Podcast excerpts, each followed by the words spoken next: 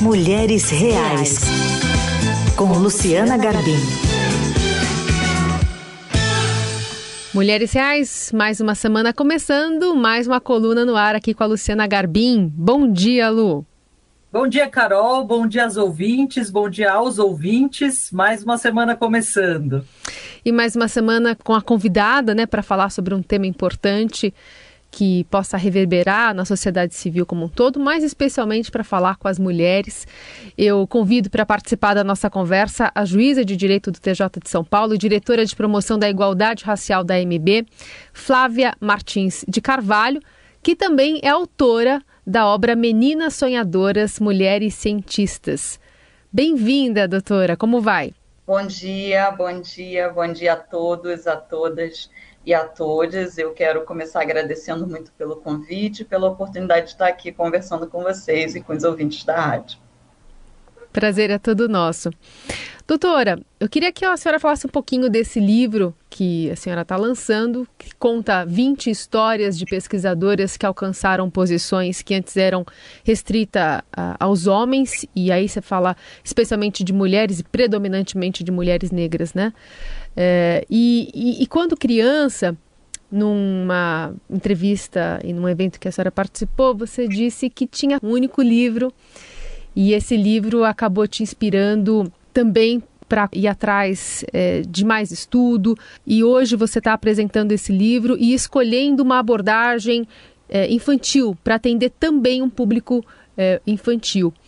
Por que essa escolha? Por que essa abordagem? E o que, que te faz chegar hoje com essa pauta tão importante aqui para a gente discutir, não só entre as mulheres?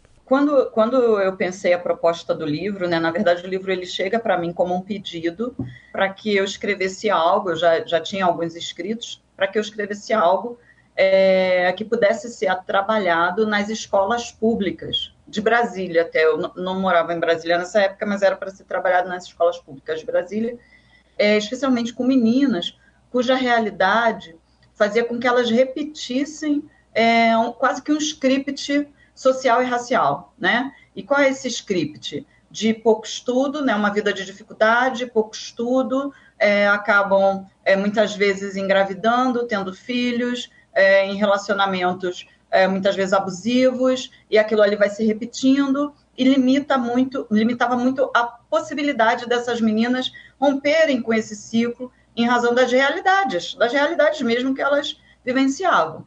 E aí a ideia era como é que a gente amplia a imaginação dessas meninas? Como é que a gente faz com que essas meninas pensem que podem existir outras possibilidades, outras realidades?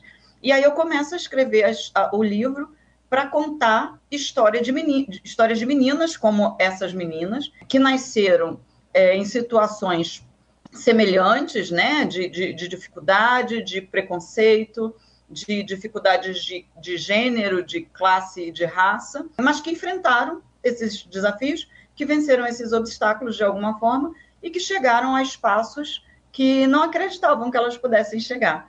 Então, a ideia é justamente lançar isso para essas meninas e meninos também. Eu costumo dizer que também para meninos, porque os meninos também têm que aprender que as meninas podem ocupar todos os espaços, né? Então, às vezes as pessoas perguntam: é um livro só para meninas? Não, é um livro para todo mundo para meninos e meninas, né? E de todas as idades, para que a gente possa, então, pensar outras possibilidades. Eu acho que faz falta isso, porque me fez falta, né? Como você disse, quando eu era criança, na minha infância, eu lembro do meu livro, que era o Cãozinho Jolie, era o único livro que eu tinha na infância. Meus pais, eu sou de uma família é, humilde, então esse livro eu ganhei da minha madrinha, e era o único livro. Como ele, eu gostava muito de ler, eu só tinha aquele livro, eu repeti a leitura daquele livro e eu lembro a história até hoje, né? É que é, o Jolie era um pobre cachorrinho e tal, eu me lembro da história até hoje. Doutora Flávia, para quem ainda não te conhece, assim, você pode contar um pouco da sua história, assim, onde você nasceu, como é que foi, né, essa infância com um livro só, essa, você falou assim, né, na família humilde, como é que você chegou, né, onde você está hoje? E acho que uma coisa interessante na sua história também é como você deu um twist carpado aí por volta dos 30 anos, mudou de profissão, mudou de área. Conta um pouquinho para gente da sua trajetória. Eu sou a, a, filha mais velha de, de uma família com três filhas, somos três, três mulheres.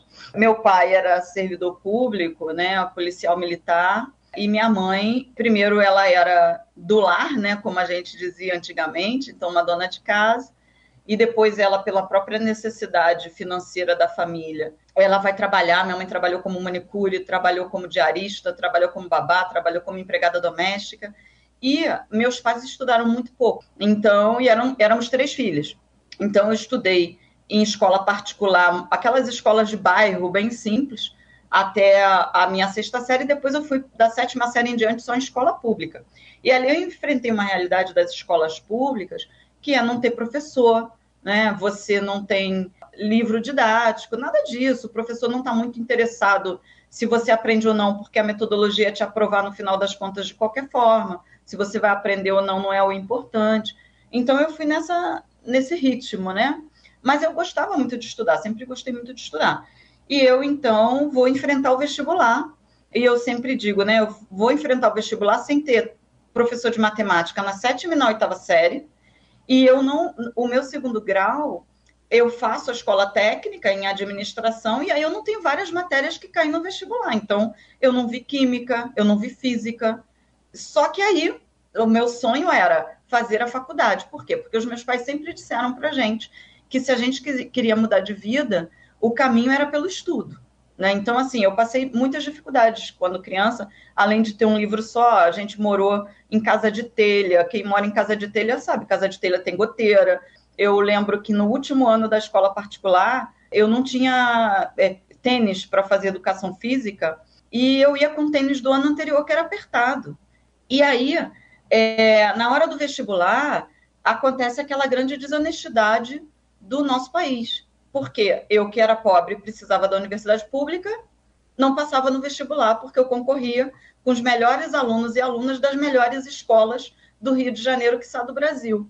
E eu faço o vestibular, então, quatro vezes até conseguir passar no vestibular. Né? Então, era quase que o tempo de eu me formar, o, o tempo que eu fiquei tentando. E tem um ponto, Luciana, que eu acho interessante, que eu, no ano anterior, eu tentei até o vestibular para uma universidade particular e passei.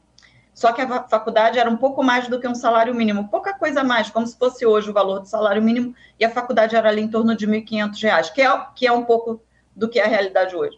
E eu, então, peço uma, uma conversa com, com o dono da faculdade para ver se ele podia me dar um desconto. Nessa época não tinha essas políticas que a gente tem hoje, um pouco, né, ainda insuficientes, de, de faculdade particular ter bolsa, essas coisas. E aí, antes que eu pudesse dizer para ele se ele podia me dar um desconto, ele falou para mim, mas a minha faculdade não é para pobre. E, e, por mais duro que isso seja de, de ouvir quando você tem 18 para 19 anos e um sonho que era fazer o vestibular, o que ele falou não é uma mentira, porque a universidade para o pobre é a universidade pública. Claro que ele falou isso da maneira mais dura que ele podia fazer, e aí eu volto para o meu trabalho, porque eu sou muito persistente. Eu voltei para o trabalho e falei, bom, se eu não consigo diminuir o preço da, da mensalidade, talvez eu consiga um aumento no, no trabalho, né? Aí eu falei para ele, o senhor está vendo, eu estou aí tentando vestibular, é o terceiro ano que eu estou tentando, eu não consigo passar para a universidade pública. E aí ele vira para mim e fala assim, então, Flávia, você sabe, né, pobre não tem mesmo que estudar. E essas duas coisas ditas no mesmo dia, que a minha faculdade particular não é para pobre, e pobre não tem que estudar, é, foram muito fortes para mim naquele momento. Eu precisava muito provar para mim e para aquelas pessoas que aquilo não podia ser verdade, que não era possível que uma pessoa pobre realmente tivesse com seu destino traçado pelo fato de ter sido pobre e não ter qualquer possibilidade de mobilidade social. E, e aí, então, eu falei, não, vai, vai ser até o dia que eu passar. E, curiosamente, no ano seguinte eu passo. no ano seguinte eu passo. Na pública? Para, na pública, a Universidade do Estado do Rio de Janeiro, que é uma universidade pública de excelência, e vou cursar comunicação social, que foi a minha primeira faculdade. Então, doutora, eu queria abordar por aí, porque na comunicação social você acabou se formando e depois migrando para o direito. E na comunicação social, você diz que teve como uma das inspirações a apresentadora Glória Maria, negra. Quando você fez essa passagem, qual que foi a, a pessoa que pode ter se, te, te inspirado como modelo de representatividade também no direito? Não teve. Não vou falar para você que teve, porque não teve. O que me fez virar essa chave para o direito não foi ninguém que eu olhasse e falasse, nossa, essa pessoa no direito. Não. Na comunicação tinha, eu pensava assim, nossa, eu vou ser, com 20 anos, né, eu pensava assim, nossa, eu vou ser a segunda Glória Maria, eu vou me formar em comunicação, vou apresentar o Jornal Nacional, o Fantástico, domingo à noite, alguma coisa assim. Doce ilusão, né? Glória Maria é ímpar, é única, e, e, com certeza a gente já assistiu várias entrevistas da Glória Maria, a gente sabe que não foi um trajeto fácil para ela estar tá ali como alguém é, representativo. Mas era, e não só no campo da comunicação, né? A gente está falando de uma história de 20 anos atrás, 30 anos atrás. Que outras referências nós tínhamos de mulheres negras em outras áreas até que não fosse comunicação?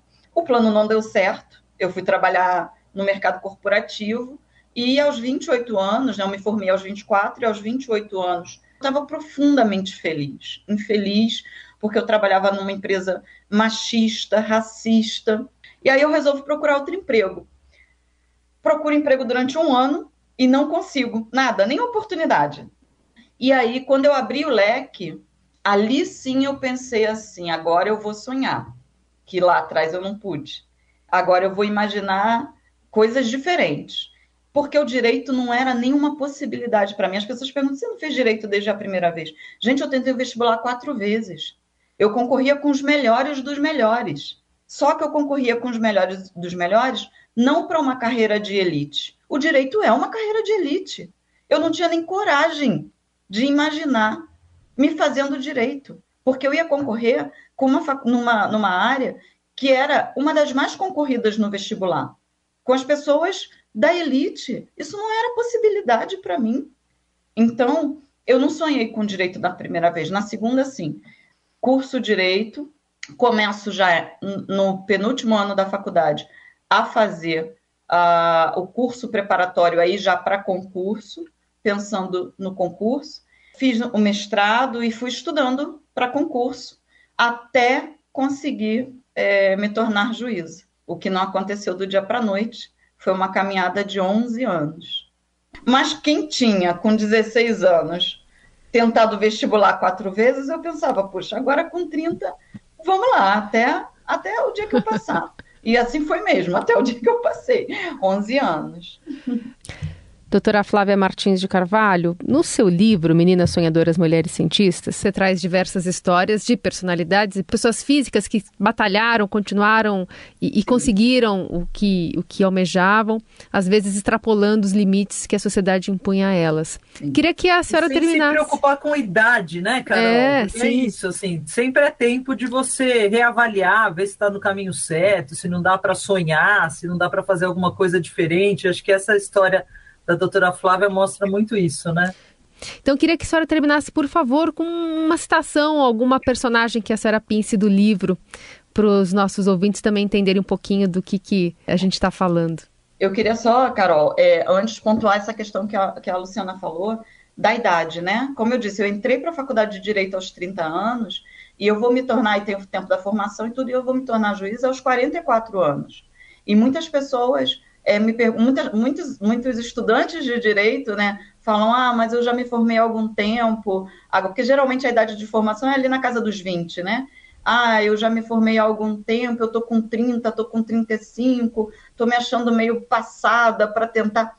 Gente, eu passei com 44 anos. Se eu tivesse aceitado que o meu destino era aquele, ser infeliz, eu hoje não seria tão feliz quanto eu tô sendo. Você pode até ser infeliz, um período de separação, uma doença, um emprego ruim, mas para sempre, para sempre, para mim é muito tempo. Então, fazendo aqui uma citação, né, como você me pediu. Uhum. Qual que é a escolhida para os ouvintes da Rádio Dourado? Então, eu vou contar a história da Marinalva. Marinalva, e por que a história da Marinalva? Porque a Marinalva, quem conhece a Marinalva? Quem já ouviu falar da Marinalva? Marinalva não é nenhuma celebridade, uma pessoa comum, que é, igualmente foi atrás daquilo que ela acreditava. Marinalva é uma menina que nasce numa aldeia indígena, na aldeia, na aldeia Pacuera, e que tinha uma tradição dentro daquela aldeia, e que ela então vai em busca daquilo que ela acredita. Eu vou contar para vocês para ficar mais claro. Então, a Marinalva, é, na aldeia Pacuera, no meio do nosso Brasil, nasceu uma menininha com um sorriso gentil, que veio mudar o mundo como antes não se viu indígena da cor do fogo, de um sol e, céu, um céu anil, queria sair da aldeia e conhecer o Brasil. Menina da sua gente, ia logo para o altar, mas a nossa indígena disse: Não quero ainda casar. Conhecer a cidade grande foi um outro desafio. Temia passar perigos, viver a fome e o frio. Mas criada na aldeia, se dispôs a enfrentar e conhecer outras terras para biologia estudar. Na bagagem ela trazia, além de muita coragem, a fé e a esperança de fazer do sonho verdade. Sua estrada não foi fácil e enfrentou dificuldade. Chegou a não ter o pão e passou muita vontade. Teve que ser muito forte diante da realidade, mas venceu e conquistou a sua graduação. E hoje ela continua com o seu sonho em ação. Marinalva segue agora rumo à pós-graduação, para em mais uma aventura ser orgulho da nação. Hoje ela nos acena com seu diploma na mão, dizendo: se tem um sonho, não desista dele não. E é essa aqui a história da Marinalva, uma menina indígena, né, que a gente também muitas vezes é, não acredita que as pessoas indígenas possam ocupar todos os espaços, que mulheres indígenas sejam capazes e qualificadas. Então é a história de uma mulher indígena aqui que fez uma coisa muito diferente daquilo que esperavam dela. Sensacional. Muito legal. Muito inspirador, né? Acho que para a gente começar a semana. É isso. A gente agradece então a participação da doutora Flávia Martins de Carvalho, juíza, diretora de promoção da igualdade racial da Associação dos Magistrados Brasileiros, com esse livro, Meninas Sonhadoras, Mulheres Cientistas, que ela está lançando agora. Muito obrigada pela conversa, viu, doutora? Eu que agradeço. Eu, obrigada, doutora. Parabéns pelo livro. Obrigada. Obrigada a vocês. Eu e a Luciana Garbim voltamos na segunda-feira, aliás, com os comentários, né? Quem quiser já mandar alguma sugestão, alguma, algum comentário sobre essa entrevista que a gente levou ao ar aqui, fique à vontade pelo nosso WhatsApp e também pelo Instagram da Luciana Garbim. E até se tiver sugestões de outras mulheres inspiradoras para a doutora Flávia fazer a segunda parte do livro daqui a um tempo. É isso aí. Isso aí, Um beijo, Lu. Até semana que vem. Beijo, até semana que vem. Boa semana para todo mundo.